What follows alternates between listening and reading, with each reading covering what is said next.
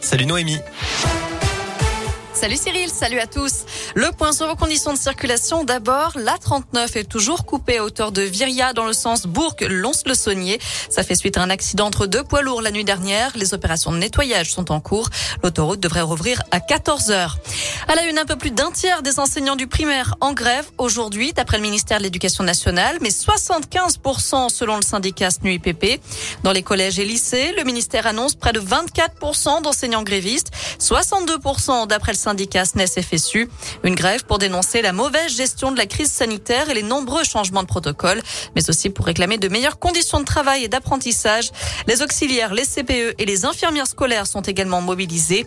Et puis, signe d'une exaspération générale, les inspecteurs d'académie, très discrets habituellement, étaient eux aussi appelés à faire grève pour tirer la sonnette d'alarme.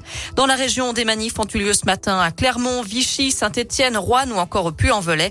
D'autres sont prévus cet après-midi à Lyon, Bourg et Dans ce contexte, les derniers débats au Parlement avec cette commission mixte paritaire qui se réunit cet après-midi pour que députés et sénateurs s'entendent sur une version commune du pass vaccinal après le vote au Sénat hier.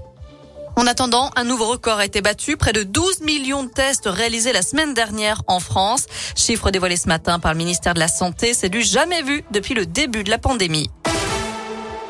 Garde à vue prolongée pour l'homme interrogé depuis hier matin dans l'enquête sur la tuerie de Chevaline en Haute-Savoie. Selon plusieurs médias, ce motard lyonnais avait déjà été entendu comme témoin et mis hors de cause en 2015. Cette garde à vue vise à faire des vérifications d'emploi du temps. Des perquisitions ont également été réalisées au domicile du suspect.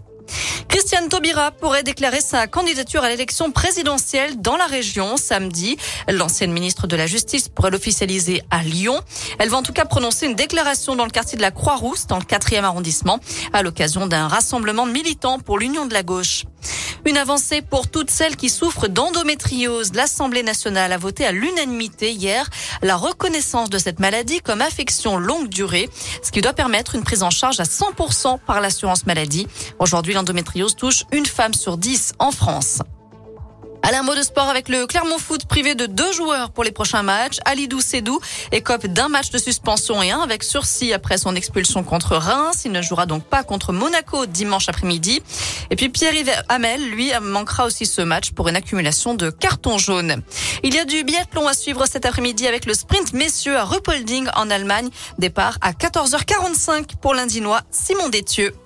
Voilà pour l'essentiel de l'actu. On jette un œil à la météo pour cet après-midi. Je crois que ça va rester bien gris dans l'ensemble. On aura quelques éclaircies en fin de journée si tout va bien. Les températures par contre sont toujours bien froides. Elles sont comprises entre 0 et 4 degrés pour les maximales. Merci Noémie.